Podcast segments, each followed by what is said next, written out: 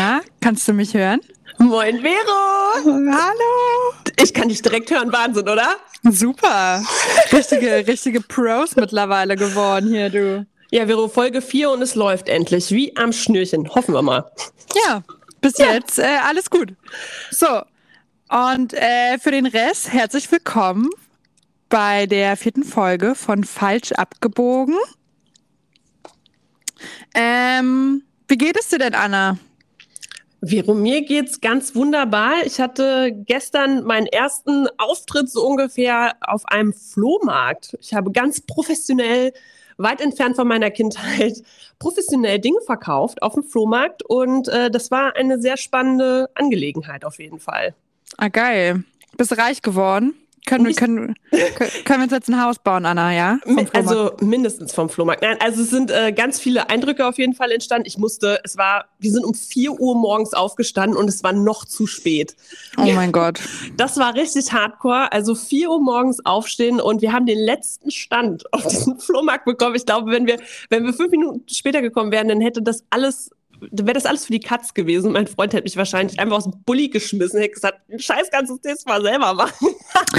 ah, aber deshalb hast du gestern Abend meine Nachrichten nicht mehr gelesen, die ich dir um neun geschrieben habe, weil du einfach direkt eingeratzt bist. Ja, wie ich, weil ich wie eine alte Frau einfach früh ins Bett gegangen bin. ja, ja also dein Abend war, glaube ich, ein bisschen spannender als meiner.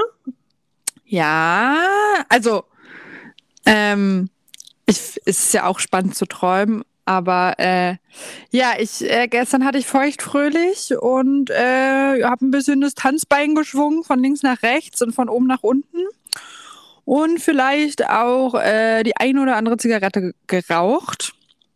Und das habe ich heute Morgen auch gemerkt. Also du bist eigentlich keine Raucherin. Äh, naja, wir sagen es mal so. Zu gegebenen Anlässen Schon. Also so eine Gelegenheitsraucherin wie ich. Also das ist, wenn ich, wenn ich genug Wein getrunken habe, dann komme ich, also ich, dann schlüpfe ich in so eine, so eine Feierlaune, in so einen Feiercharakter rein. Und dann nehme ich auch einfach so harte Zigaretten, ne, die kann ich dann so auf Lunge wegziehen. Und kein anderer Raucher würde anzweifeln, dass ich sonst nie rauche. Ja, das äh, bei mir auch ganz viele Leute, weil wenn ich so von zu Hause aus arbeite oder generell alleine unterwegs bin, rauche ich auch keine einzige Zigarette weil ich es wirklich super eklig finde und ich hasse den, den Geruch von Rauch. Finde ich ganz unangenehm. Aber mit Alkohol oder im richtigen Kreis mit Leuten, ähm, da kenne ich dann halt auch kein Ende. Ne? Also da wird dann halt auch mal so ein oh, drei bis vier, vielleicht auch zehn bis zwölf Zigaretten einfach mal so entsorgt. Ja, weil wenn wir uns eh schon vergiften mit irgendwelchen anderen Substanzen, ist ja auch egal, ob da noch ein paar Nikotinteile ja, dabei kommen oder nicht. Ganz du egal. Mit, du mit Gift geiert man nicht, ne? Nee, wenn, dann gibt man sich einmal richtig. Richtig. so. Dementsprechend, ähm, ja, bin Kämpf ich hier, bin ich hier heute aufgestanden. Also du kämpfst, du kämpfst dich jetzt durch den Podcast heute. Ja, genau. Das ich lasse lass mich einfach von dir, du bist heute das Zugpferd, Anna. Du bist heute das Zugpferd. Du musst, du musst hier heute den Karren aus dem Dreck ziehen. Gut, dass die alte Lady schon so früh im Bett war.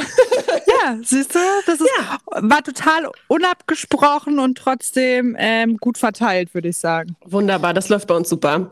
Ja, Vero, du bist heute dran mit dem Themorakel. Uh. So, dann geht's los, Leute. Seid ihr bereit? Und das Thema ist, oh mein Gott, darüber haben wir heute Morgen noch geschrieben. Geplatzte Träume. Oh, Vero.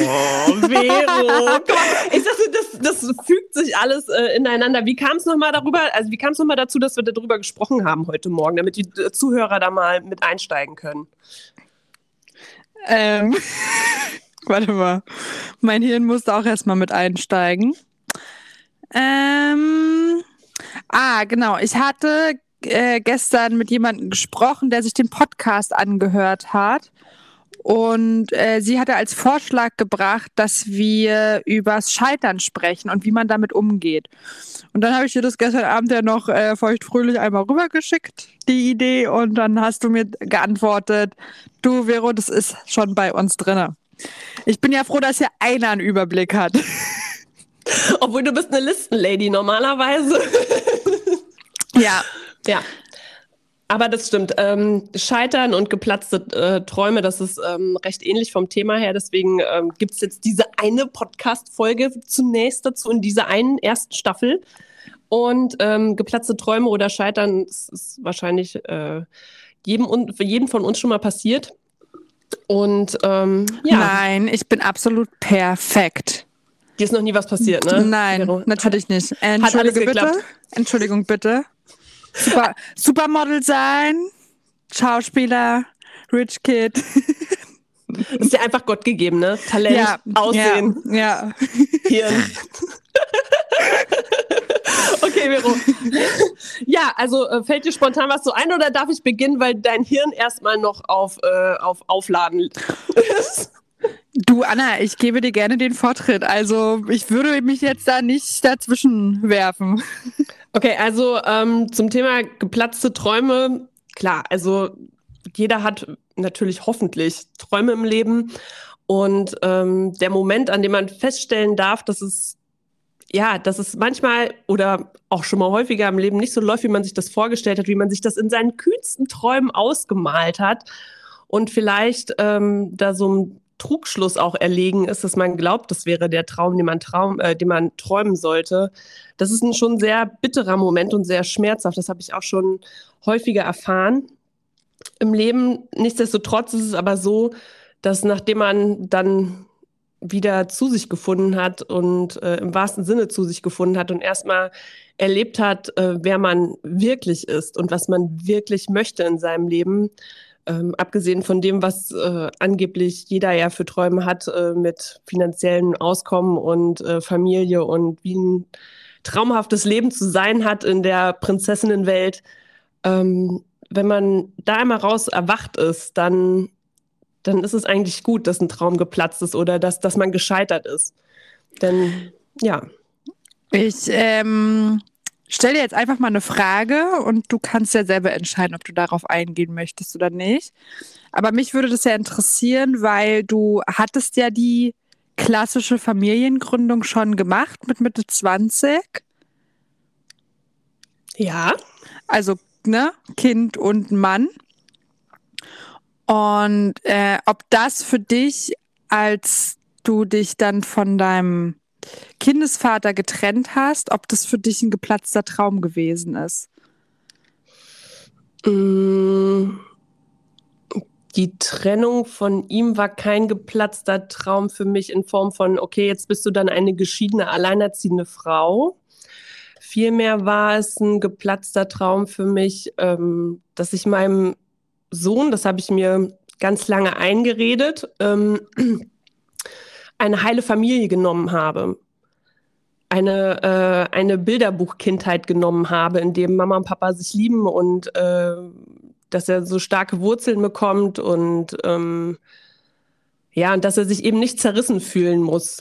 Ähm, das war eine ganz, ganz große Herausforderung für mich mental, diese, diese ähm, Vorwürfe loszulassen und auch mein Verhalten dementsprechend zu ändern. Denn ich habe natürlich versucht, aufgrund dessen, dass ich so starke Schuldgefühle hatte, ähm, ihn natürlich total in Watte zu packen und ihn vor allem Möglichen zu schützen, wo ich glaubte, dass er, äh, dass es irgendwie bedrohlich für ihn war oder ähm, was ihm wehtun könnte.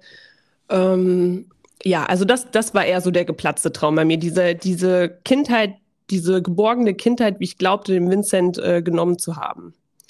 Ja. Aber äh, hast du dich denn damals, äh, es hört man ja so sehr, sehr viel von Leuten, die Kinder haben und dann vielleicht feststellen, okay, das ist nicht mehr der richtige Partner an meiner Seite für den nächsten oder generell den Lebensweg, den ich jetzt einschlagen möchte, haben wir uns einfach in unterschiedlichen Richtungen entwickelt. Kämpft man dann schon länger um die Sache oder steht man dann schneller vor so einem geplatzten Scheiterhaufen, weil man es äh, erst ewig nicht sehen wollte? Oder wie, ka- also, wie kann ich mir das vorstellen? Mm, Also ich habe versucht natürlich, also es war jetzt nicht so, dass ich äh, jetzt so dachte, huch, das ist ja gar nicht das, wie ich mir dazu vorgestellt habe. Also es war, Mhm. kein, war kein Überraschungseffekt, nein. Aber ich habe wirklich sehr lange versucht, also aus meiner Sicht jetzt, ne, ich glaube, mein ähm, Ex-Mann würde das vielleicht anders sehen, aber aus meiner Sicht ist es so, dass ich sehr, sehr lange äh, um diese Familie gekämpft habe, sehr, sehr oft das Gespräch geführt habe und äh, wie ich auch schon mal sagte in den letzten Folgen, ich bin sehr leidensfähig. Aber äh, es gab einen Moment, da ist, also da war ich selber überrascht, da ist in mir sowas kaputt gegangen, diese, diese, diese Liebe, die ich für ihn und für unsere Familie empfunden habe, ist äh, weg gewesen in dem Moment. Und das war so ein Schock für mich, so also dieses, okay, und das war jetzt der Tropfen, wie es so schön heißt, der das fast zum Überlaufen gebracht ha hat, dass einfach in ja. dem Moment war für mich ganz klar, Schockakao. Also, ne, das, ähm, das, das war für mich ganz klar. Da gab es auch nichts mehr mit, ähm, so jetzt machen wir mal noch eine Paartherapie, jetzt reden wir noch das tausendste Mal darüber, sondern für mich war klar, okay, das hat hier keinen Sinn. Ich stehe hier vor der Wand und äh, versuche die äh, einzureißen und versuche da irgendwie was hinzukriegen ähm, an Kommunikation und dass es irgendwie Hand in Hand funktioniert. Und es hatte in dem Moment, hab, ich habe zum Beispiel, das war, äh, ich hatte einen Brief aufgemacht äh, vom äh, von der Behörde im Prinzip. Und da stand was drin, wo ich so enttäuscht von war, wo ich ähm, einfach sehr stark vertraut hatte meinem äh, damaligen Ex-Mann. Und da standen Informationen drin, die mich so erschüttert hat und die diese, dieses ganze Vertrauen in ihn ähm, zerstört hat. Und da war kein Vertrauen mehr da und somit war für mich auch keine Basis mehr für Liebe. Und ich habe gesagt, okay, wie sagst du es jetzt? Also es waren auch so mh, mm, drei, vier Tage danach, die, die dann ähm, stattgefunden haben. Äh, und dann diesen Moment zu ähm, bekommen, also das hinzubekommen, jemandem zu sagen, und hier ist für mich der Traum geplatzt. Und ich musste jetzt, ich musste jetzt auch deinen Traum im Prinzip platzen lassen, weil es war mit Sicherheit auch sein Wunsch, eine heile Familie zu haben und nicht sein Wunsch, äh, sich nach äh, sechs Ehejahren scheiden zu lassen. Also, ne, und natürlich auch, dass, dass sein Sohn dann aus seinem Leben erstmal größtenteils auch verschwindet ähm, ja, das war natürlich auch sehr hart, diejenige zu sein, die, die so eine Enttäuschung auslöst oder die es ausspricht. Aber äh, hat dir dein Ex-Mann dann das Gefühl gegeben, dass du quasi der schuldige Grund dann dafür bist? Weil das ist ja auch ganz oft so, dass wenn jemand verlassen wird, äh, dann auch einfach einen Buhmann braucht. Ne? Das ist ja ganz oft so, jeder nimmt irgendwann die Rolle des Arschlochs in Anführungsstrichen bei einem anderen Menschen ein, obwohl wir ja gar nicht verletzend sein wollen, mit Absicht, ne? Aber das ist da ist dann halt so viel Wut und so viel Traurigkeit, weil irgendwo ja immer eine Erwartungshaltung dahinter ist. Ja, also ich war auf jeden Fall also hundertprozentig diejenige, die, äh, die da zerstörerisch drangegangen ist und die in dem Moment schuld war, dass äh, unser gemeinsamer Sohn das auch durchleiden muss. Das ist schon, also und das habe ich natürlich auch lange abgewägt. Ne? Will, will, ich, will ich das aushalten? Ähm, und weil ich mir auch dann sehr viel zu Herz nehme und ja auch mein, mit meinen eigenen Vorwürfen auch äh, konfrontiert war.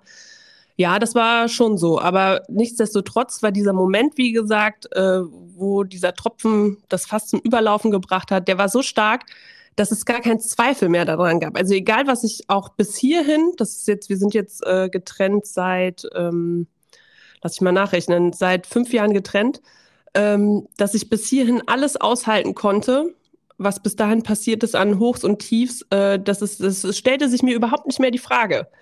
Ähm, Geht es nochmal zurück oder dergleichen? Gehe ich wieder in diese Traumblase rein? Oder ähm, ja, sondern es war, ging für mich immer nur weiter. Immer weiter, egal, auch wenn es erstmal ein ganz tiefes Loch war, in dem ich war.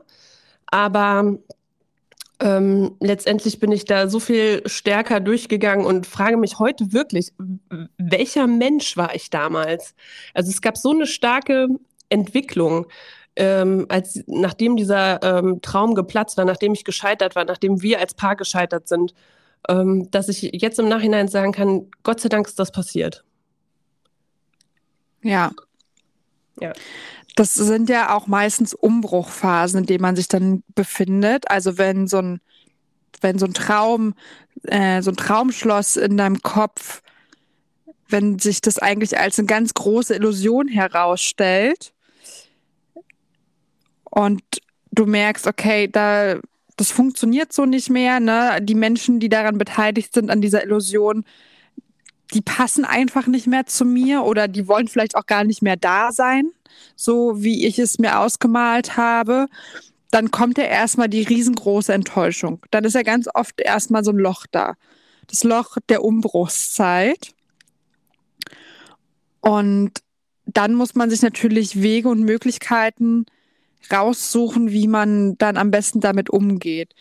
Was hast du denn damals gemacht, als du dich dann getrennt hast von deinem Partner und dann gemerkt hast, okay, ich äh, habe jetzt hier einen Sohn und versuche den einfach in Zuckerwatte zu packen, die äh, rosa und blau ist. Ja. Und wie bist du denn damit umgegangen? Also auch für dich selber, damit du weißt, okay, hier verliere ich mich auch nicht.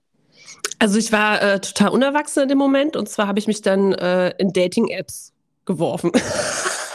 Ja. Ja, also es war, das war wirklich, also im Nachhinein denkst du echt, Alter, was war da los, ne? Also das war wirklich, ich, ich konnte einfach, ich, ich war erstmal an diesem Tiefpunkt und konnte das gar nicht richtig zulassen. Ich habe wirklich gedacht, äh, den Tiefpunkt erlebt jetzt gerade mein Ex-Mann und ich bin eigentlich schon raus. Aber am Arsch. Ich war auch in dieser Scheißgrube drin und hab's nicht wahrhaben wollen, weil ich mich tatsächlich angefangen habe, äh, äh, ähm, in Dating-Apps zu flüchten und ganz viele Dates zu haben und mich abzulenken, mir eine Selbstbestätigung zu holen, weil ich natürlich auch ähm, mit, mit, meiner äh, äh, Selbstliebe äh, konfrontiert war. Ne? Wie, wie weit liebst du dich wirklich bis hierhin? Oder ähm, äh, ich, ich konnte ich konnt das gar nicht richtig fassen, weil ich natürlich eine mega Verantwortung zu tragen hatte. Ne? Ich habe dann, ich bin mit ähm, unserem Sohn dann erstmal ausgezogen aus dem gemeinsamen Haus und wir haben dann ein Jahr lang in einem extra Zimmer bei meinen Eltern gelebt. Wir haben in einem Bett geschlafen, mein Sohn und ich, ein Jahr lang. Und ich glaube, ich konnte mich gar nicht, in dem Moment konnte ich gar nicht reflektieren. Ich hatte gar keinen, gar keinen Raum dafür, weil ich entweder arbeiten war, mich äh, um meinen Sohn gekümmert habe oder einfach diese räumliche Nähe auch zu meinen Eltern hatte ich konnte gar nicht ähm, das noch gar nicht begreifen. Und ich hatte mich natürlich immer noch mit meinem Ex-Mann zu besch beschäftigen, ne? der extrem verletzt war und, und natürlich auch ähm, ähm, jetzt versucht hat, sich das auch irgendwie zu erklären und eine Schuldige zu finden. Und ähm, ja, wie gesagt, und ich wollte mir dann irgendwie ähm, erstmal erstmal was gönnen, in Anführungszeichen, was nur für mich war. Das war dieser, dieser schnelle Kick im Prinzip durch, durch Datings und was es da alles gab.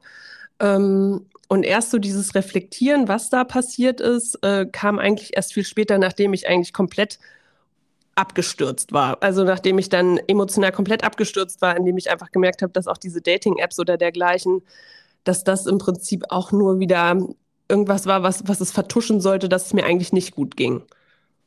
Ja. Und ähm ich bin gerade voll fasziniert von deiner Geschichte, deshalb äh, fehlen mir gerade die Worte und ich muss es kurz mal sacken lassen. Ja, also letztendlich bin ich da, weil die eigentliche Frage war ja, wie kam die Umkehr nachher?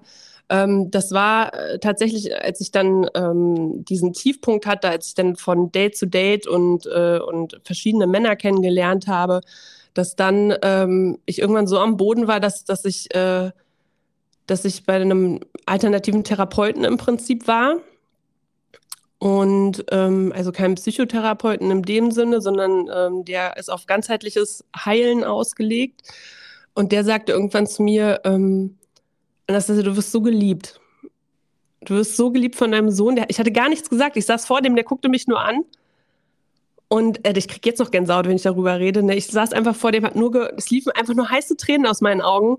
Ich habe gar nichts, ich konnte gar nichts sagen. Und er guckte mich an und gesagt, Anastasia, du wirst so geliebt von deinem Sohn, von deiner Familie, du brauchst gar nichts machen. Du brauchst gar nichts machen. Und versuch ein bisschen von der Liebe, die dir entgegengebracht wird von deiner Familie und deinem Sohn, versuch dir die mal selber zu geben. Und ey, da sind alle Dämme gebrochen in dem ja. Moment. Und, ja. ähm, und ähm, ja, und dann habe ich erstmal gesagt, okay, und jetzt nehme ich mir jetzt einfach Zeit. Also wenn der Vincent zum Beispiel bei seinem Papa war am Wochenende, dann habe ich bewusst, bin ich dann zum Beispiel in eine Therme gefahren oder bin spazieren gegangen. Ich habe dann was für mich alleine gemacht, um erstmal da Luft dran kommen zu lassen und erstmal zu überlegen, okay, was hat denn dazu geführt, dass dieser Traum geplatzt ist? Weil ich kann ja auch nicht sagen, von wegen, ja, er ist schuld, mein Ex-Mann ist schuld, weil er das und das nicht gemacht hat. Oder, äh, sondern nein, ich habe mich auf, ich, ich meine, es gehören ja immer zwei dazu, in dem Fall von der Ehe zum Beispiel ich habe damals den, ähm, die Entscheidung getroffen, in diese Ehe einzugehen, ich habe die Entscheidung mitgetroffen, ein Kind zu bekommen. Und irgendwo an diesem Punkt habe ich mich vergessen. Ich habe, ich, ich kannte mich noch gar, damals gar nicht. Ich kannte meine eigentlichen Träume noch gar nicht, weil ich mir das gar nicht zugetraut habe. Also das, war, wer ich jetzt eigentlich sein möchte oder wer ich eigentlich gerade glaube zu sein, das ist so weit weg von dem, was ich damals erschaffen habe als Beziehung, als Idee, ähm, dass es gar nicht funktionieren konnte. Da konnte mein Ex-Mann im Prinzip gar nichts für, weil, ähm, weil er einfach nicht der Mann war, den ich in dem Moment, was heißt brauchte, brauchte, hört sich auch doof an, aber den ich an meiner Seite gebraucht hätte, um weiter meinen Weg gehen zu können. Das hat einfach kollidiert. Und das festzustellen, dass man einfach selber seinen Anteil daran hat, dass etwas nicht funktioniert hat. Ne? Es ist immer so einfach im Außen zu sagen, du bist schuld oder, oder das und das äh, sollte nicht sein. Nee, man selber hat sich dazu entschieden und hat sich diesen Weg ausgesucht und irgendwo ist man dann wohl falsch abgebogen. Ja. Aber das braucht ja auch, finde ich, seine Zeit, äh, darüber dann auch so reflektiert zu denken und auch so reflektiert darüber zu sprechen. Weil natürlich am Anfang nachdem so ein Traum geplatzt ist, egal äh, in welchem Lebensbereich es stattgefunden hat, da ist ja erstmal die fünf Phasen der Trauer. Die erste ist ja immer Verdrängung. Und bei der zweiten fängt ja dann die Wut an. Und ich glaube, dass die beiden nicht die Phasen sind, wo man sich eingesteht, okay, da gehören zwei Leute dazu, ne? Und ähm, oder da hat derjenige sein Bestes gegeben, aber da haben wir einfach nicht gepasst. Das gibt es ja in den ersten zwei Phasen nicht, sondern in dem Loch quasi des Umbruchs, wo so ein geplatzter Traum stattfindet, ist ja erstmal ganz viel Traurigkeit und Wut, die er erstmal flüchten muss. Ja, und das ist vor allen Dingen auch wichtig zu wissen, dass man äh, diese Phasen nicht überspringen kann. Ja. Also die Wunde muss bluten und brennen und schmerzen. Das muss das muss alles mal raus, was da an Emotionen da ist. Also einfach so zu sagen, das ist ja auch diese, diese toxische Positivität, die es ja gibt, äh, zu sagen, ja, ja, aber ich krieg das schon hin, ich atme das jetzt mal weg. Nein, du musst schreien, du musst heulen, du musst zittern, du musst äh, äh, einfach mal richtig die Sau emotional rauslassen, damit du an diesen Punkt der Ruhe kommst, wo du wie leer bist, wie nach einer krassen äh, Sportsequenz ungefähr, wo dieser ganze Körper diese ganze Energie rausgelassen hat, diesen ganzen Stress mal losgeworden ist, um an diesen Punkt der Ruhe zu kommen, wo du erstmal wieder denken kannst. Ja. Und wo du so im Kontakt auch mit dir bist, um zu, um Dinge dann zu hinterfragen. Aber das kann man nicht wegmachen, indem man erst nicht fühlt. Also es kommt immer erst das Fühlen und das, das Thema mit der Wut ist sowieso auch so ein Frauenthema, was uns so abtrainiert wurde. Du darfst nicht wütend sein als Frau, ne? Dann bist du ja direkt aggressiv oder, äh, oder zickig oder dergleichen, sondern nein. Die Wut muss da sein, damit du erstmal Distanz zu diesem Thema einfach bekommst. Ja, ich glaube, damit haben Männer genau das gleiche Problem, auch mit der Trauer. Ne? Das ist ja generell in unserer Gesellschaft nicht so ähm, Mittlerweile schon mehr, aber es, es war eine Zeit lang nicht so angesehen. Da war einfach so eine Schluck runter und stell dich nicht so an. Aber dass man an den, an den dritten Punkt gar nicht kommen kann, wo man sich selbst dann begegnet und wo man merkt, okay, ne, das ist, hat jetzt hier ein Ende und jetzt müssen wir uns neu einstellen und jetzt gucken wir einfach mal, was die neuen Wege bringen könnten oder wer bin ich überhaupt, wo, wo möchte ich hin, wer sind meine Freunde, wo möchte ich leben, dass man kann nicht an diesen reflektierten Punkt kommen, wenn man die ersten beiden Sachen nicht gemacht hat. Das funktioniert nicht. Man stürzt sich damit absolut ins Unglück. Das ist einfach die ähm, Kraft vom Loslassen. Und loslassen kann erst derjenige, der vorher den Schmerz und den Kummer und die Wut gefühlt hat. Ja, sich genauso, Vero. Ja, und das macht aber auch so viel Angst, ne?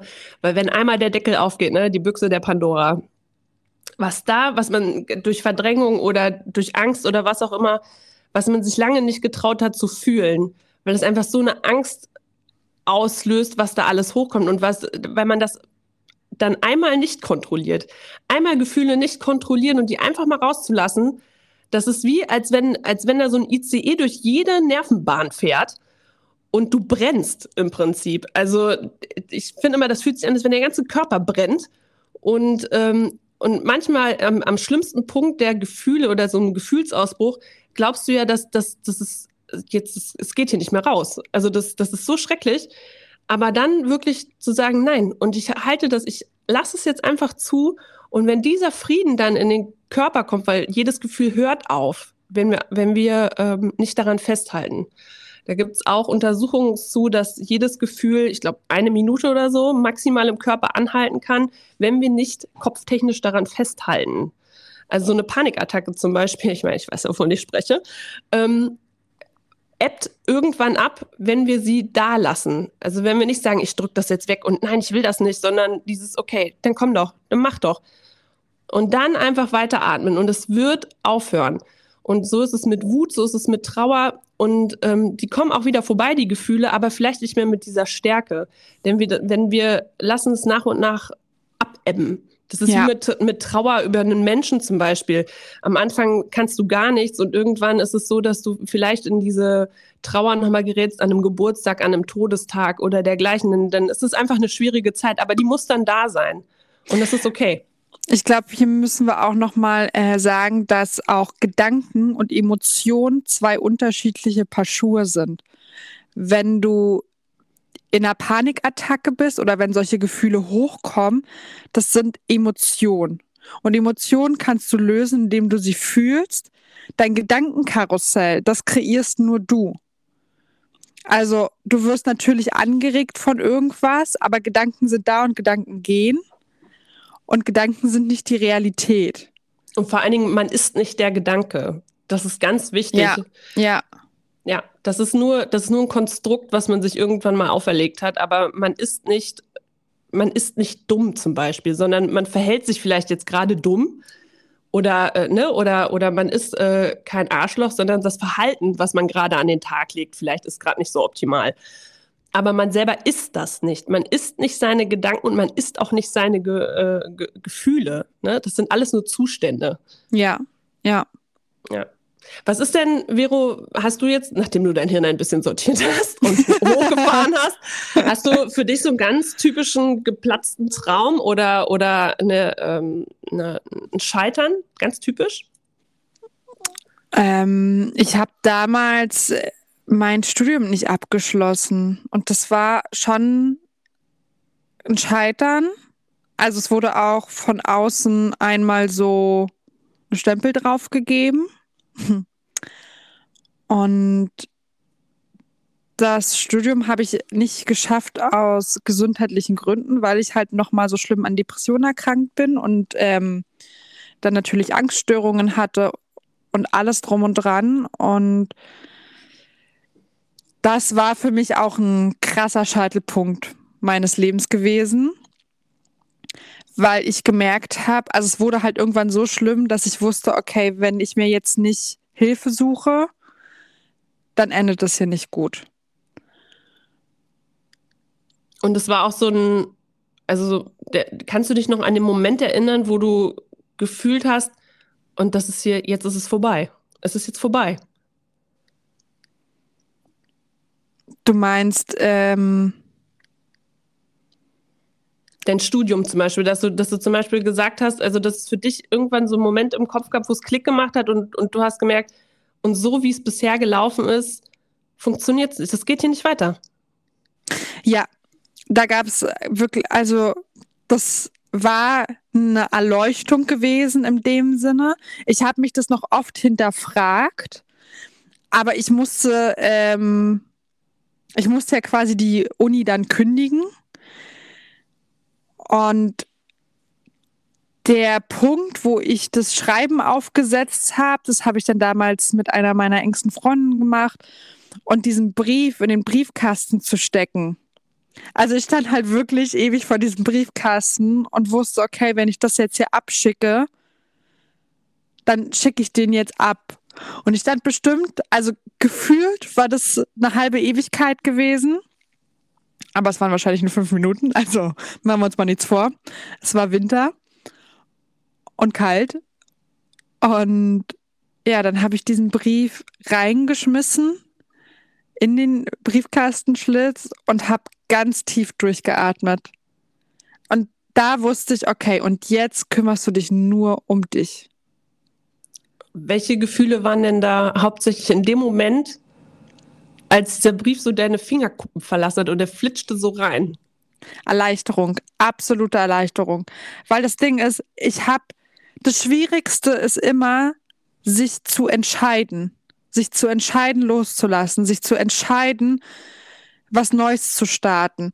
Die Entscheidung ist eigentlich das Schwierigste. Wenn man sie getroffen hat, finde ich persönlich, dann nimmt alles seinen Lauf und dann ist da ein Prozess drin. Aber vorher stagnierst du so in, äh, und das ist ganz unangenehm und du weißt, es gibt eigentlich kein Vorwärts und es gibt kein Zurück und es gibt kein Links und es gibt kein Rechts, weil das ist eigentlich nicht der richtige Weg, das ist eine Einbahnstraße. Und du probierst da noch Pflaster drauf zu machen, das nochmal neu zu nähen und merkst, boah, nee, das funktioniert nicht. Das funktioniert absolut nicht. Und dann triffst du die Entscheidung zu sagen, jetzt anders. Und dann ist es so eine Erleichterung. Ja, zumal ja auch, wie du schon sagtest, so der Punkt, bis, bis du diese Entscheidung tatsächlich für dich endlich dann mal getroffen hast. Ne? Das ist ja eine solche Qual und das ist so zäh und das ist, fand ich auch das Schmerzhafteste. Ja, weil das ist ja wirklich so, dass die Leute oder zumindest du und ich und wahrscheinlich auch sehr viele andere Menschen da draußen nicht einfach so aufgeben. Es ist ja niemand gepolt, das, was ich jetzt habe, gibt einen ja auch irgendwo Sicherheit, gerade in schwierigen Momenten. Ist ja alles, was ich habe, irgendwo eine Sicherheit. Und wenn ich merke, dass die, dieser Großbaustein, der mir eigentlich eine Sicherheit im Alltag geben soll oder generell in meinem Leben, eigentlich nicht das Richtige für mich ist, dann ist es so eine Erschütterung, dass, also wirklich, ich habe so viel geweint in der Zeit. Ich habe ich habe so viel Schmerz in der Zeit, so viel Kummer in der Zeit gespürt. Aber als ich dann wirklich mich dazu entschieden habe, loszulassen, konnte ich auch endlich mal wieder Glück empfinden. Das war ganz komisch. Und ich hatte das ja ewig lange nicht. In der Depression ist es ja meistens dann so, wenn es dann schon in schlimmeren Stadien übergeht, du fühlst ja nichts mehr. Ich saß ja wirklich bei meiner Therapeutin und habe gesagt, ich kann nichts mehr fühlen. Ich fühle mich nicht glücklich, ich fühle mich nicht traurig. Ich habe keine Gefühle mehr. Ich fühle mich so stumpf und ich möchte so nicht leben.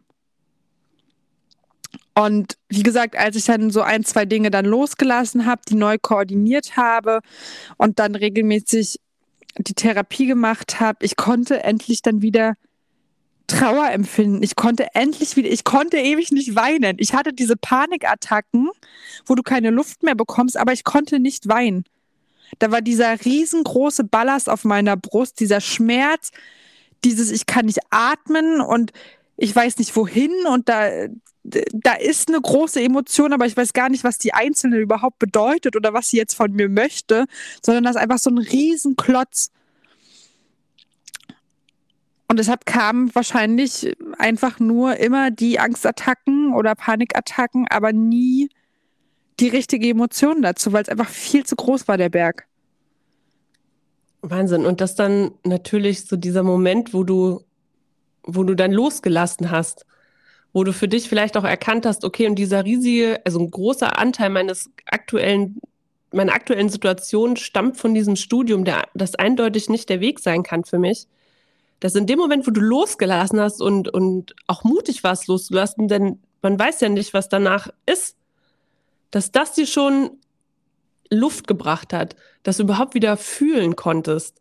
Ich, äh, ich kann das so nachempfinden, gerade dieses, äh, dass man kein Mensch ist, dass man einfach nur noch so eine leere Hülle ist, die einfach nur noch agiert.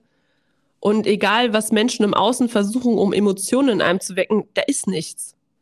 Und äh, dass du dich da selbst draus befreit hast, indem du diesen Schritt gegangen bist und gesagt hast, nee, ich gebe das jetzt ab, denn so geht's nicht weiter. Das ist so, so heilend tatsächlich. Ja, ich habe auch in dem Moment habe ich halt auch, es war so der Mittelfinger an alle Leute, die die versucht haben, mir auch Dinge einzureden, die zu mir gesagt haben, stell dich nicht so an und alles. Es war einfach ein kompletter Mittelfinger, weil ich dachte so, und jetzt mache ich genau das, was ich möchte, Leute. Vor allen Dingen ist ja auch Scheitern in Anführungszeichen oder geplatzte Träume, das ist ja, wird ja noch gar nicht so thematisiert. Es sind ja alle nur erfolgreich gefühlt. Und äh, es geht immer weiter und niemand passiert was, weil man geht genau seinen Weg. Nein, es ist ein fucking Zickzack vor und zurück, hin und her und auch Sackgasse und jetzt drehe ich nochmal um und blink nochmal links und blink nochmal rechts. Und äh, dass es für viele einfach nur diese, diese eine Straße gibt und da, da muss man durch. Dann denke ich, nein, man muss gar nichts. Man kann es versuchen, aber wenn schon die Symptome so stark sind, dass du nichts mehr fühlst, ist es eindeutig der falsche Weg. Und dann darf man auch sagen, ich bin gescheitert an diesem Punkt. Und das ist nichts Schlechtes, denn es hat mir einfach nur gezeigt, dass ich hier falsch bin.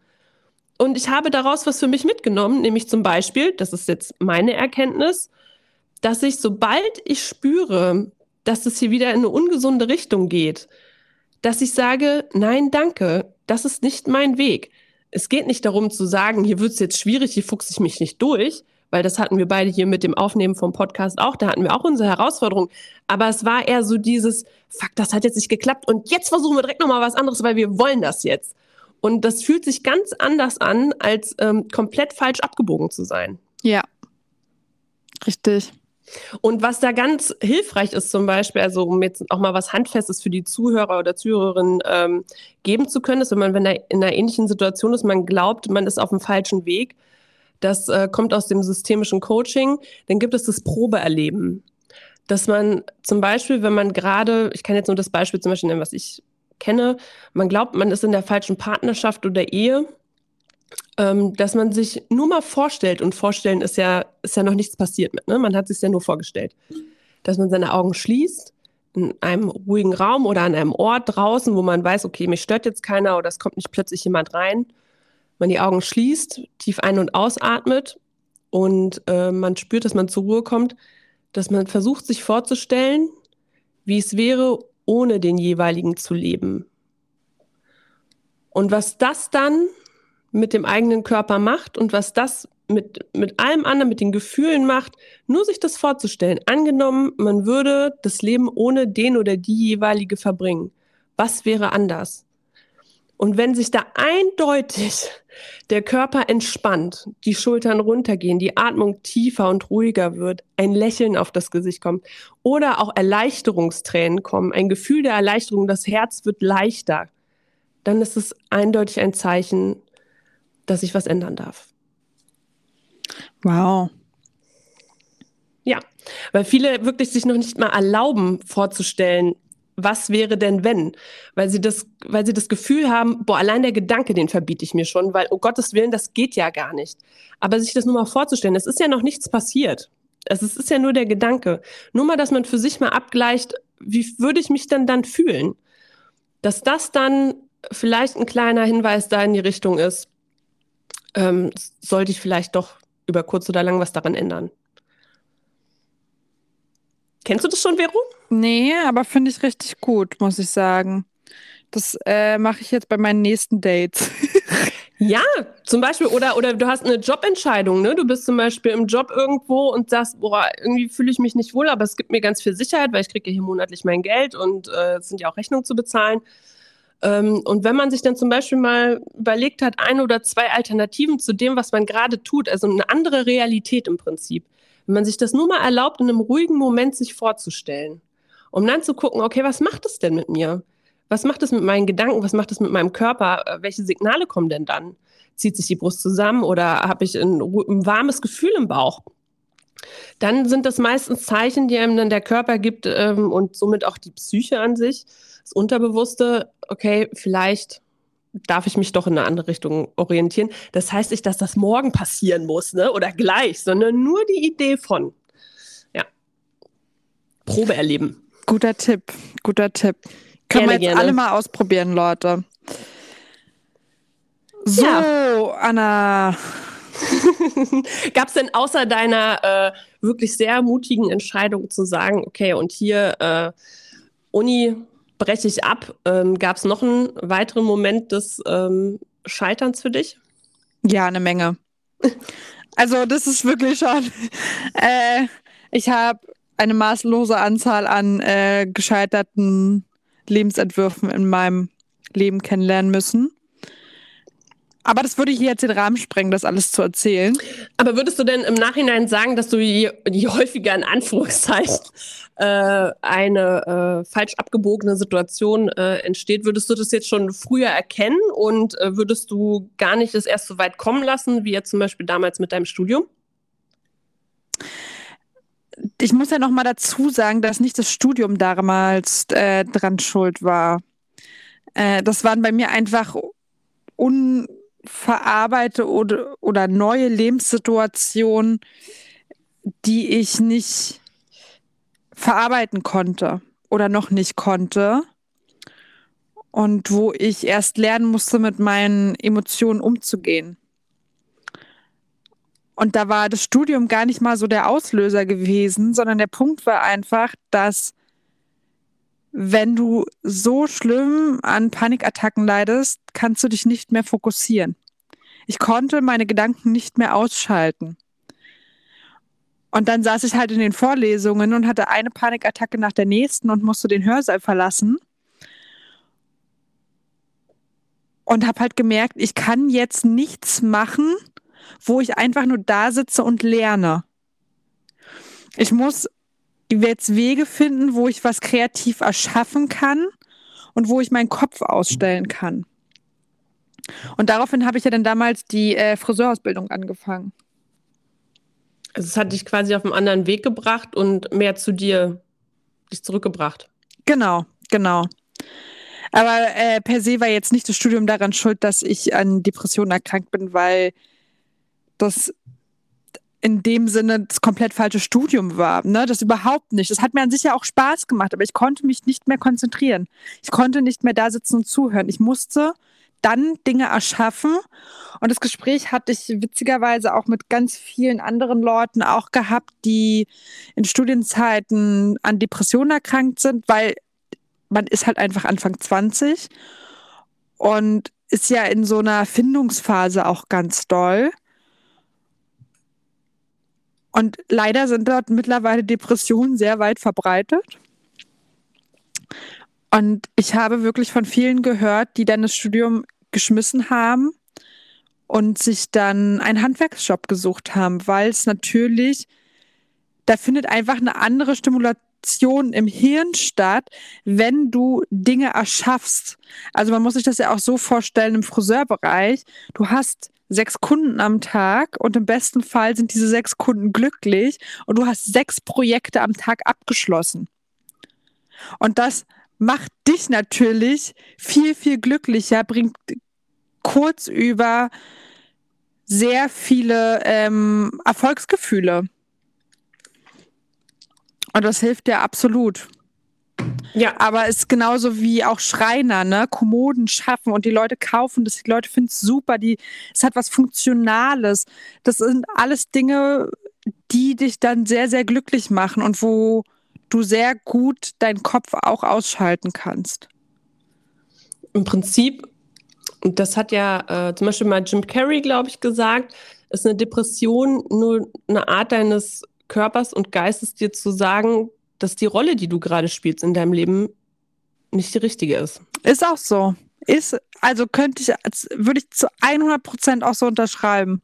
Weil ja auch so dieses, ähm, wenn du an einer Depression erkrankst oder anderen psychischen Herausforderungen, das wird ja so, das ist ja das Schlimmste im Prinzip, was du machen kannst, ist, indem du sagst, das will ich nicht haben, das gibt es nicht und stell dich mal nicht so an, sondern das ist ja nur eine Art und Weise, dass dir dein Körper sagen will, hier läuft gerade was nicht richtig. Das, du darfst hier was ändern an diesem Modell, was du fährst, weil das tut dir nicht gut. Und das ist, glaube ich, wichtig zu erkennen. Dieses, okay, und ich nehme das jetzt an, was mir gerade gezeigt wird. Und ich sehe zu, dass ich da einen anderen Weg finde, damit ich mich wieder gut fühle, damit ich das Leben, was ich hier habe, weil wir wissen alle nicht, wie lange es geht und ob es es nochmal gibt, ähm, dass wir das genießen können und auch, äh, es kann ja auch super schön sein, äh, zu leben, auf jeden Fall, im besten Fall. Nur das, es muss ja keine Abfolge von, von Durchhalten sein, von wegen, oh, den, den Tag schaffe ich jetzt auch noch irgendwie. Fuck, nein, das ist kein Durchhalten, das ist ein Erleben und Erschaffen und, und Verbinden und, und freuen. Und klar gehört da auch mal traurig sein und wütend sein zu und auch mal scheitern. Das gehört da alles zu. Und wir dürfen anfangen, das zu akzeptieren und auch öffentlich zu leben und zu sagen. Zu sagen, okay, dann hat das Projekt hier nicht funktioniert oder diese Beziehung hat nicht funktioniert oder ich habe es mir anders vorgestellt. Okay, es ist nichts passiert. Es ist niemand im besten Fall dran gestorben, weil äh, das Schlimmste, was passieren kann, ist, dass man sich selber abwertet dafür, dass was nicht funktioniert oder dass man nicht perfekt ist. Das ist das Ungesündeste und im schlimmsten Fall führt das einfach zu, dazu, dass man nicht mehr leben möchte. Und das ist das Schlimmste, das ist das größte Versagen einer Gesellschaft oder einer Menschheit, wenn es so weit kommt, weil jemand aus Schamgefühl sich nicht traut zu sagen, dass er irgendwie gescheitert ist. Ja. Oder? Ja.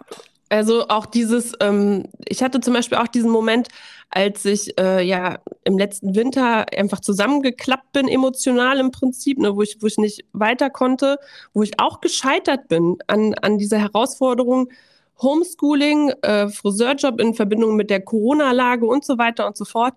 Ähm, das war auch ein Scheitern und ein geplatzter Traum, dass ich äh, dachte, okay, ich krieg das schon irgendwie gewuppt, weil ich bin ja smart unterwegs und, äh, und krieg das schon hin. Und in dem Moment, nach ein paar Wochen, habe ich die Kündigung bekommen. Ich wurde von du meinem. Du wurdest gekündigt? Ja, ich wurde gekündigt. Aber das war in dem Moment so ein Schock, aber ich habe, habe nicht versucht zu glauben, das ist, weil sie mich loswerden wollen oder so, denn ich wusste, dass, dass der Betrieb, in dem ich gearbeitet habe, dass die ähm, mich wertschätzen. Und ich hatte ein so gutes Gespräch danach mit meiner Arbeitgeberin und ich danke ihr so sehr dafür, dass sie mich freigelassen hat. Ja. Sie hat mich freigelassen und das, jeder andere hat gesagt, du wurdest gekündigt, das ist doch voll gescheitert, das ist doch ein geplatzter Traum. Im ersten Moment hat es sich wie ein Schock angefühlt, weil mein Ego natürlich sofort angesprungen ist und ne? gedacht, hey, wie kann sie das machen und Herr, darf die das überhaupt? Nein, es war ein Freilassen, weil ich wusste, das war immer so auf Augenhöhe in meinem Betrieb damals.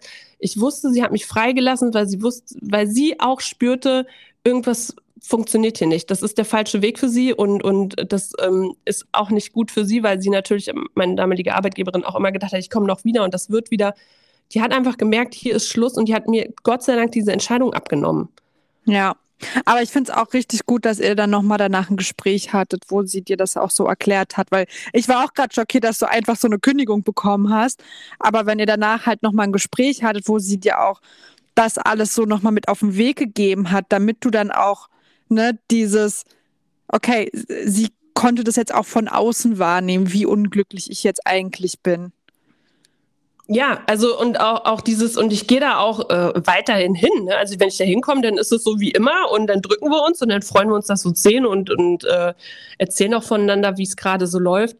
Also auch das finde ich ist ganz wichtig, dass, dass wenn was Überraschendes passiert, wo, wo es vielleicht nicht so optimal erstmal erscheint, dass man erstmal okay, nach dem ersten Schock, okay, jetzt atmen wir mal und jetzt gucken wir mal, okay, wie könnte das denn noch gemeint sein? Und wie könnte das denn für, für mich auch positiv sein, was da gerade anscheinend Negatives passiert. Was soll ich denn daraus lernen? Ja. Ja. Let it go, let it go. Ich sag's dir, Vero. Ja, guck mal. Ja. Da haben wir da auch schon direkt den Wunsch deiner Freundin befriedigt ein bisschen in Richtung, ja. in Richtung ja. Enttäuschung und äh, Scheitern. Richtig, richtig. Ach. So, Ah, war das ein äh, intensives Gespräch, aber ein gutes. Gleich erstmal die Beine hier in die Luft strecken. Nachdem du aus deiner Deckenhöhle rausgekommen bist. Ja. Ja. Vero. Äh, machen wir jetzt die Top 3? Ja, würde ich gerne machen. Was machen wir denn für eine Top 3? Die Top 3 der gescheiterten Träume? ja, das können wir machen, Vero, gar kein Thema. Oder die Top 3 der Also ich hätte jetzt sonst noch äh, Wege mit geplatzten Träumen umzugehen. Ja, ich glaube, das finde ich schöner. Mhm. Also dass einfach vielleicht diejenigen, die auch an so einem Wendepunkt stehen oder immer noch, ja, also die das natürlich auch kennen und gerade akut in einer Situation sind, dass sie einfach vielleicht erkennen, wie wir damit umgegangen sind. Ja. Ja. ja, machen wir so. Ja, dann streng mal dein Hirn an, Vero. Ich möchte gerne Okay. an Platz drei hören. Der Platz drei, damit umzugehen, wenn ein Traum gescheitert ist, ist für mich, lass es raus. Ich bin leider einer von den Menschen, ich kann sehr, sehr schwierig meine schwachen Emotionen zeigen oder die, die Kehrseite von glücklich. Die vermeintliche äh, Schwäche. Ja, die Tränen und die Wut. Und ich bewundere die Leute, die, wenn sie ein gebrochenes Herz haben, einfach zwei Wochen lang geschwollene Augen haben, weil sie durchgeheult haben. Und es hört sich jetzt wirklich echt verrückt an, aber weil ich es nicht kann. Und für mich ist dann natürlich der Heilungsprozess dauert umso länger und ist meistens auch zwischendrin immer mit Panikattacken verbunden, weil ich von klein auf trainiert wo geworden geworden bin, habe, konnte. Äh, Schön. ich feier's. so, da nochmal mein äh, Greetings an mein Hangover-Hirn. Ähm, nein, aber ich wurde trainiert darauf, dass ich nicht zu weinen habe. Ne? Dass meine Wut fehl am Platz ist. Und für mich ist es ganz, ganz schwierig, die immer zuzulassen. Also das bedeutet wirklich harte Arbeit daran. Ähm, und deshalb ist mein Platz drei wirklich, wenn Leute das, wenn es auch passiert, in dem Moment so raus, so ehrlich durchleben können. Das bewundere ich sehr. Und ich wünschte, es würde mir auch einfacher fallen. Weil ich weiß, erst dann setzt der richtige Heilungsprozess ein. Ich meine, bist ja schon auf dem Weg. Ja, ich sag ja auch immer, wenn man weiß, wo das Problem ist, dann ist es schon mal die halbe Miete. Absolut. Deswegen äh, ist nämlich mein Platz drei erkennen, dass da überhaupt ein Problem ist oder Ja. eine Herausforderung. Erstmal überhaupt, das ist ja schon der erste Schritt und das ändert schon so viel zu erkennen, dass hier irgendwas gerade nicht so optimal läuft. Ja. So, mein Platz zwei, wenn du zu deinem Platz drei nichts mehr sagen möchtest, aber es war jetzt kurz und knackig und schön. Ja. Äh, mein Platz zwei ist Freunde. Also ich habe halt wirklich gemerkt, egal in welcher Situation ich gesteckt habe, und ich bin ja leider, oder Gott sei Dank, wie man das auch mal sagen möchte, ähm, bin ich ein sehr freiheitsliebender Mensch und bin aus dem Grund auch viel unterwegs. Bin aber trotzdem froh, dass ich einen sehr guten Freundeskreis habe, wo ich weiß, dass wenn ich falle, falle ich sehr weich. Und dass diese Menschen dann auch für mich da sind. Und egal was passiert im Leben, du brauchst immer gute Freunde, um über Sachen hinwegzukommen.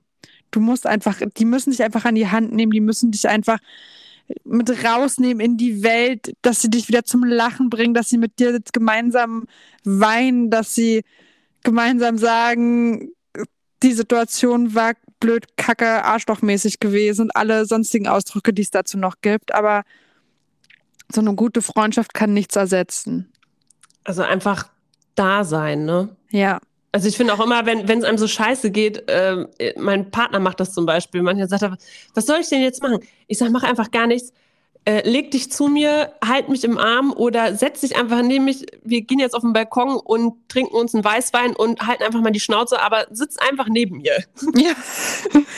Aber ist doch super, ist auch mit Anleitung. Das, äh, Ja, ja. können auch viele umgehen. Ja, genau. Ich habe gesagt, du musst gar nichts machen, reicht, dass du da bist. Dann, dann freue ich mich schon. Also was heißt freue ich mich schon, aber dann, dann fühle ich mich nicht allein und angenommen irgendwie. Ja, ja, voll. Und angenommen ist ein guter Übergang zu meinem Platz zwei. Und zwar annehmen, dass die Situation momentan so ist, wie sie ist. Dass man nicht diesen Punkt eins und zwei überspringt. Wie du ja auch schon so eben so schön gesagt hast, auf deinem Platz drei diese Gefühle zuzulassen. Mhm. Dieses, dieses Annehmen der aktuellen Realität, ähm, nach dem Erkennen zu sagen, okay, es fühlt sich an wie ein riesiger Haufen Kuhmist und ich stecke bis zur Nasenspitze drin. Okay. Und es ist nicht schön. Aber okay. Und nicht versuchen, diese, diese, so ich spule jetzt vor auf die, auf die schöneren Zeiten oder ich äh, äh, träume mich in eine andere Zeit. Nein, Es ist wichtig zu erkennen, dass es so ist, annehmen, dass es so ist und dann äh, äh, kommt der Rest von ganz alleine. Ja. Mein, mein Platz eins ist dann so ähnlich, ähm, sich neu navigieren.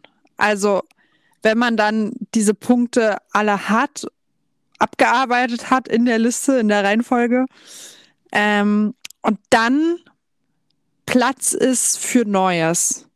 Sich selbst zu spüren, selbst zu gucken, wo möchte ich denn jetzt hin, was möchte ich denn jetzt machen. Dieses sich neu auszurichten und für alles offen zu bleiben, was kommt. Das ist mein Platz eins. Du hast mir meinen Platz eins geklaut. Ba, ba, also, ba, ba. Nein, also dieses. Das ist auch äh, mein Platz eins. Ja, das genau, ist nur meiner. Teilen ist toll. ähm, das ist also einfach dieses ähm, neu ausrichten und vor allen Dingen auch daraus lernen. Also das einfach, dass man weiß beim nächsten Mal, weil wir wollen uns mal hier nichts vormachen. Es kann immer wieder sein, dass man sich mal ein bisschen verirrt. Ähm, dass man die Anzeichen einfach früher wahrnimmt, dass man gar nicht durch dieses Tal dieser schrecklichen Momente nochmal so intensiv durch muss, wie beim ersten Mal, denn zum Beispiel auch der erste Herzschmerz ist immer der, ist der schlimmste Herzschmerz. Ähm, und das, genau, dass man einfach daraus lernt und auch für sich auch erkennt, wie stark man auch einfach ist. Dass man äh, da aus dem letzten Weg, den man da durchschritten hat, zu erkennen, okay, welche Stärken liegen denn in mir? Wie bin ich denn da rausgekommen? Wer war für mich da? Was habe ich getan, um für sich auch so einen Fahrplan zu erstellen, wenn es mal wieder so weit ist, so ungefähr. Genau. Platz 1. Ja, Platz 1. So, dann haben wir jetzt unsere Top 3 wieder vollständig. Woohoo! Dann kommen wir noch zu unserer Bully, nee, nicht Bully-Playlist, wollte ich gerade sagen, das ist meine private Playlist. Nein, aber unsere äh, falsch abgebogen Playlist. Ähm, ja. Genau, Vero, welcher äh, Song fällt dir zu geplatzte Träume oder zu Scheitern ein? Mein Song, den ich heute auf die Playlist packe, ist von Swamp Dog Lonely. Ja, was sagt der für dich aus? Das ist so ein, ähm, also das Lied ist gar nicht mal krass traurig oder so, aber das ist so ein, so ein gutes Mittelstück, wie jetzt, jetzt fühle ich's, aber es gibt auch einen Morgen danach und jetzt holen wir gerade mal ganz kurz Emotionen raus, aber nach dem Lied sind wir damit auch fertig. Und eigentlich ist es auch alles gar nicht so schlimm, weil wir schaffen das. Das ist so mein Lied. Oh, super. Ich höre es mir auch direkt an. Ich habe es noch nie gehört, glaube ich. Aber das ist ja auch das Schöne an unserer Playlist. Es ist für jeden was dabei. Wunderbar. Ja. ja, also mein, äh, mein äh, Song für geplatzte Träume und ähm, Scheitern ist von Alanis Morissette, Ironic. Ah, das ist auch ein so toller Song. Das ist ein super Song, vor allen Dingen für also diese, ne, so diese Momente, wenn man glaubt, dass sich was äh, erfüllt, was man schon immer haben wollte, und dann ist der totale Absturz. Das ist einfach so prägnant in dieser Hinsicht und, und dass man im Leben einfach immer mal wieder auf die Nase bekommt, aber es ist alles gar nicht so schlimm. Ja. Ja, ich lieb's. Deswegen, das kommt bei uns auf die Playlist, wo wir den Link auf jeden Fall auch zu in der äh, jetzigen unter, also in die Show Notes, wie es so schön heißt, äh, packen werden, damit ihr da auch direkt hinflattern könnt auf Spotify. Ja, und wenn ihr gerne uns Feedback geben wollt äh, zu dieser Folge. Anastasia, du versprichst jetzt schon wieder Dinge. Wir haben das noch nicht herausgefunden, ob das funktioniert. Doch, doch, ich verspreche das jetzt einfach. Und ansonsten okay. schreibt uns einfach ja. an über die folgende E-Mail-Adresse. falsch-abgebogen at web.de. Ähm, und hier wollte ich auch endlich mal sagen, in unserer Folge 4, Vielen, vielen Dank für alle, die bis hierhin äh, zugehört haben, für das Feedback, was wir schon bekommen haben zu den einzelnen Folgen. Und es ist wirklich ach, ist unser kleines Baby von äh, Vero ja, und mir. Und es bedeutet uns so viel. Wirklich. Also wirklich, ist nicht, dass uns das hier nur Freude macht, dass wir uns immer untereinander unterhalten und uns unsere Lebensgeschichten erzählen, sondern dass ihr auch so mitgeht und, und sagt, ja, das habe ich äh, mich auch schon gefragt. Oder äh, ja, jetzt, wo ihr das so anspricht, okay, kenne ich auch irgendwie. Das ist sehr schön und wir würden uns sehr darüber freuen, wenn ihr uns äh, eine Bewertung dalassen würdet bei Spotify oder iTunes ja. und auch gerne unseren... Ja, wir, ganz kurz, Anastasia, wir akzeptieren auch übrigens nur fünf Sterne. Also, ähm, ne? Okay, Vero gibt da ein bisschen was vor, aber das wäre natürlich super nett und äh, ihr dürft uns auch gerne weiterempfehlen an Freunde, Familienmitglieder oder einfach die ganze Welt. Teilt unseren Link, gebt uns weiter, das wäre wunderbar. Ja, und ansonsten sehen wir uns beim nächsten Mal oder äh, hören. Hören. Wir machen Podcast. Genau. Auch, auch noch nicht verstanden, auf welcher Plattform wir das hier machen. Vero, nach So. dem Hören kommt das Sehen, dann kommt eine eigene Show. Warte ab. Ja. Ja. So, aber bis dahin, lasst euch es gut gehen und ähm, habt einen tollen Tag oder eine gute Nacht, wann immer ihr den Podcast auch hört. Also bis dahin, Anna, bis zum Ciao. nächsten Mal. Bis dann. Tschüss. Tschüss.